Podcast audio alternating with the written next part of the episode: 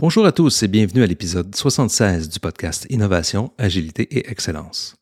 Mon nom est Éric Leroux et en compagnie de Jean-François Nantel, nous désirons vous offrir réflexions, conseils et perspectives afin de faire face aux perturbations du marché et de développer la croissance profitable de votre organisation. À l'épisode d'aujourd'hui, nous abordons la démarche d'exploration des avenues de croissance en plongeant dans différents exemples vécus. Jean-François étant en déplacement, nous serons ensemble pour cet épisode.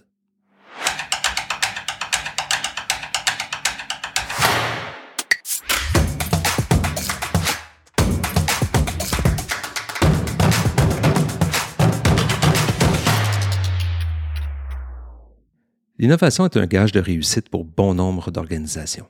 Comme nous l'avons abordé à maintes reprises dans le podcast, l'innovation n'est pas uniquement une question de technologie. On le sait, elle peut prendre plusieurs formes. Ce qu'on observe chez nos clients et par une, notre étude sur les pratiques d'innovation réalisée il y a quelque temps, c'est qu'il est difficile pour beaucoup d'organisations de piloter avec succès le processus d'innovation. Et ça, malgré le fait que les dirigeants reconnaissent clairement l'impact positif de l'innovation au succès de leur organisation. D'ailleurs, si vous voulez explorer la question plus à fond et comprendre la perspective de plus de 100 hauts dirigeants et gestionnaires d'entreprises canadiennes et internationales de toute taille et ce qu'ils pensent de leurs pratiques d'innovation, je vous invite à consulter notre étude sur notre site Internet au www.intelliaconsulting.com études. Donc, à l'épisode d'aujourd'hui, j'aimerais discuter avec vous de l'exploration des avenues de croissance et plus précisément comment on s'y prend pour identifier les projets les plus porteurs en dérisquant l'innovation par l'expérimentation et la validation d'hypothèses.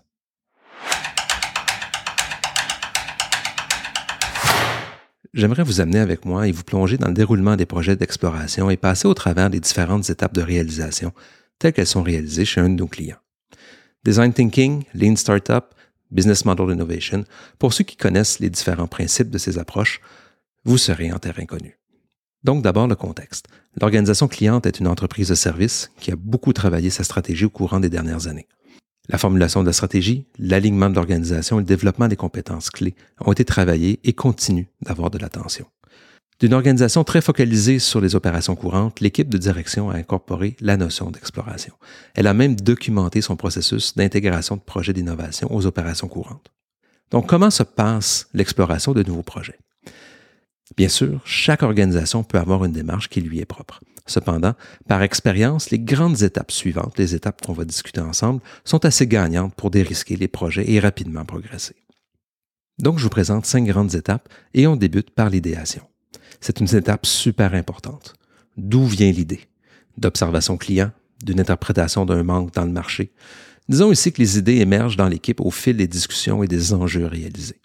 Pour revenir à notre épisode sur les canevas, l'épisode 75, disons que souvent, les points de départ sont soit les expertises, les compétences, la gauche du canevas du modèle d'affaires, soit les besoins perçus, donc plus côté droit du modèle d'affaires, soit par les tendances émergentes, donc les éléments de l'environnement.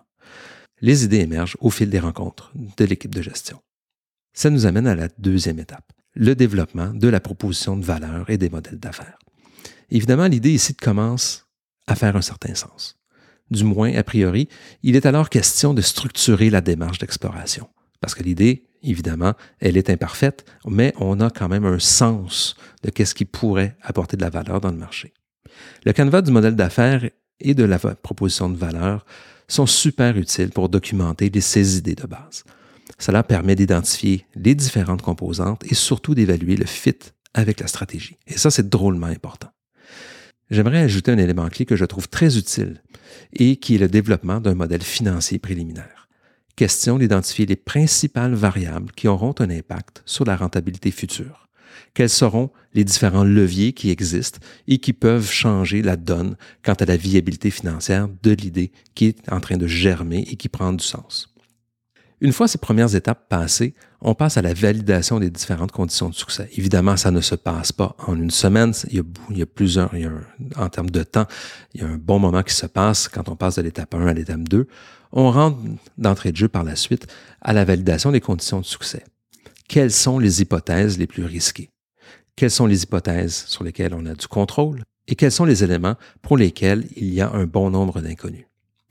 La réflexion se poursuit en travaillant donc la compréhension des différentes variables et surtout les différentes formes qu'elles peuvent prendre. Il y a plusieurs façons de pouvoir amener un produit ou un service au marché. On le sait, on peut travailler différents canaux, on peut travailler différentes activités clés. Et c'est à cette étape-ci qu'on est capable de commencer à modéliser les différentes approches potentielles. Un facteur qui reste toujours super important, c'est la question de la différenciation.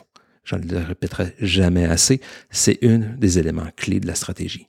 Donc, comment est-ce qu'on crée de la valeur et comment est-ce qu'on développe une offre unique? Cela permet d'identifier justement les conditions de succès du projet.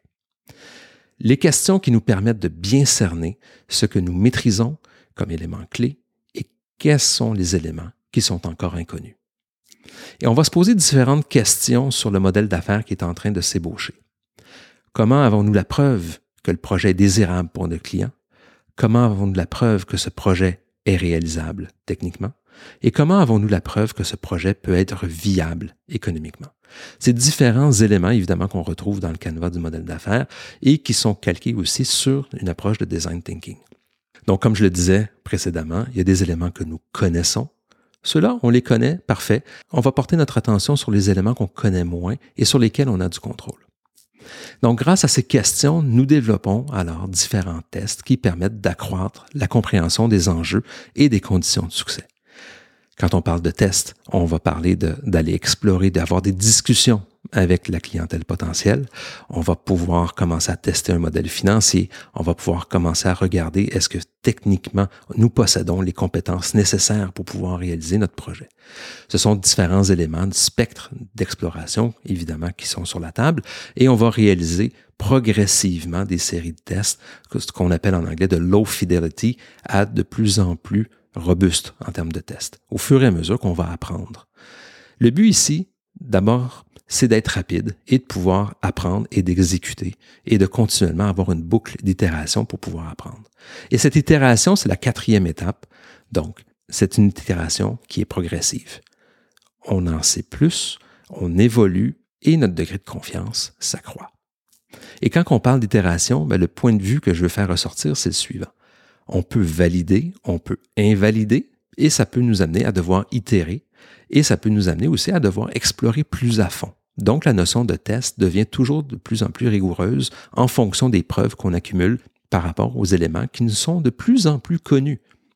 Et notre progression nous amène alors à tester les différentes composantes, puis les éléments de service, et même au fur et à mesure va nous amener à développer un modèle pilote ou une version pilote du service dans un cas d'entreprise de service, qui est le cas qu'on parle présentement. C'est le fameux MVP qu'on parle souvent quand on parle de Lean Startup. Et il y notre cinquième élément que je voulais soulever, mais c'est toute la notion de discussion ou de décision de go, no go sur le projet. Tout au long de la démarche, le projet peut être arrêté si les conditions de succès ne peuvent pas prendre forme. La question est toujours de savoir si les fonds, les ressources peuvent être alloués à meilleur escient ailleurs pour réaliser la stratégie. Les décisions de tuer une initiative, si on peut prendre cette formulation-là, ne sont pas nécessairement faciles à prendre, évidemment. Il y a un investissement émotif de l'équipe, c'est certain. Cependant, les membres de l'équipe savent très bien qu'en faisant cela, il est possible de développer d'autres alternatives plus valorisées par la clientèle. Et ce que j'aime particulièrement du mindset de ce client, c'est cette ouverture à rechercher de nouvelles avenues pour servir les clients. La notion de valeur est très claire au niveau de la stratégie et bien que l'ensemble de l'organisation travaille continuellement à améliorer les opérations courantes, ils sont aussi très ouverts à explorer de nouvelles avenues de croissance et de nouvelles façons de desservir leur clientèle. Ils ont incorporé une approche d'exploration qui permet l'apprentissage et ils acceptent positivement qu'un projet ne rencontre pas les conditions de succès. Et dans ce cas-là, il ne s'agit aucunement d'un échec. Il y a eu des projets qui n'ont pas eu de suite après avoir piloté un MVP avec les clients il était difficile d'atteindre une masse critique pour pouvoir rentabiliser le service. Les fonds qui ont été alloués, ben, finalement, ont été réalloués à d'autres projets, à l'exploration de nouvelles propositions de valeur actuellement en exploration. Même situation dans le cas d'un autre projet qu'ils ont piloté il y a quelque temps, où les investissements importants avaient même été réalisés, mais l'évaluation des conditions de succès ont permis de répondre à la question fondamentale comment est-il possible de mieux servir la stratégie et la clientèle? Quels sont les choix et les alternatives? Comment optimiser les ressources. Dans l'apprentissage qu'ils ont fait, ils ont décidé de tourner la page et de réallouer justement ces fonds et de récupérer les sommes investies. Dans les deux cas, il est important de voir que la notion qui est sur la table, c'est une notion de dérisquer l'innovation, d'allouer les fonds en fonction du degré de certitude qui progresse au fur et à mesure des expérimentations. Évidemment, j'ai eu le choix de garder certains détails de, ces projets de façon confidentielle. Cependant, ce que je veux que vous reteniez à travers la discussion que nous avons aujourd'hui, les cinq grandes étapes de l'exploration des avenues de croissance et qui permettent justement à notre client de pouvoir tester, explorer et mettre en œuvre ou parfois même cesser l'exploration de certaines initiatives, c'est que ces approches fonctionnent. Elles permettent de dérisquer l'innovation et permettent de gagner en certitude. Évidemment, ça demande un contexte, ça demande un apprentissage de l'organisation et ça demande surtout une implication des différentes parties prenantes de l'organisation. Et ça, c'est un des éléments que je veux que vous reteniez. Les différents gestionnaires s'impliquent activement dans le pilotage de l'exploration de ces projets-là.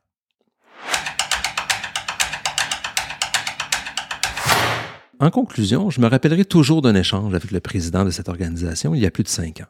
Il me disait que discuter d'innovation à ce moment-là était prématuré. Il fallait travailler la stratégie et l'alignement de l'équipe. Pour être en mesure aujourd'hui d'explorer de nouvelles avenues de croissance, il s'est fait une chose très importante. Il y a eu au fil des années une transformation organisationnelle significative à plusieurs niveaux. Processus clés, systèmes, rôles et responsabilités ont été chamboulés. Mais plus important encore, il s'est développé une culture d'entraide et une culture qui ouvre la porte à la confiance mutuelle entre les membres de l'équipe. Évidemment, l'organisation a encore beaucoup de travail à accomplir, mais elle apprend constamment. Comme beaucoup, la pénurie de main-d'œuvre se fait lourdement sentir. Elle ralentit les initiatives et pèse sur la charge de travail de tous. Mais une chose reste très très claire. L'alignement de la stratégie aux opérations, l'exploration d'initiatives de croissance et l'ouverture aux projets innovants portent ses fruits. La notion de création de valeur fait aujourd'hui partie de l'ADN. Nous espérons que ce court épisode vous a permis de mieux comprendre et mieux apprécier comment se déroule l'exploration de nouvelles initiatives de croissance dans un contexte vécu. Au-delà du Lean Startup, du Business Model Innovation ou du Design Thinking, ces approches fonctionnent dans la réalité, mais un contexte est important. Évidemment, l'alignement avec la stratégie est un des points fondamentaux. Vous pouvez consulter les notes de cet épisode au www.intelliaconsulting.com épisode 76. Et si vous aimez nos podcasts, parlez-en à vos amis, parlez-en à vos collègues. Et je vous invite à vous abonner à nos communications hebdomadaires sur la stratégie, l'innovation sur notre site Internet. Nous partageons toutes les semaines du contenu vous permettant de créer de la valeur et d'avoir un impact sur vos clients et vos organisations. D'ici notre prochaine rencontre, nous vous souhaitons une excellente semaine.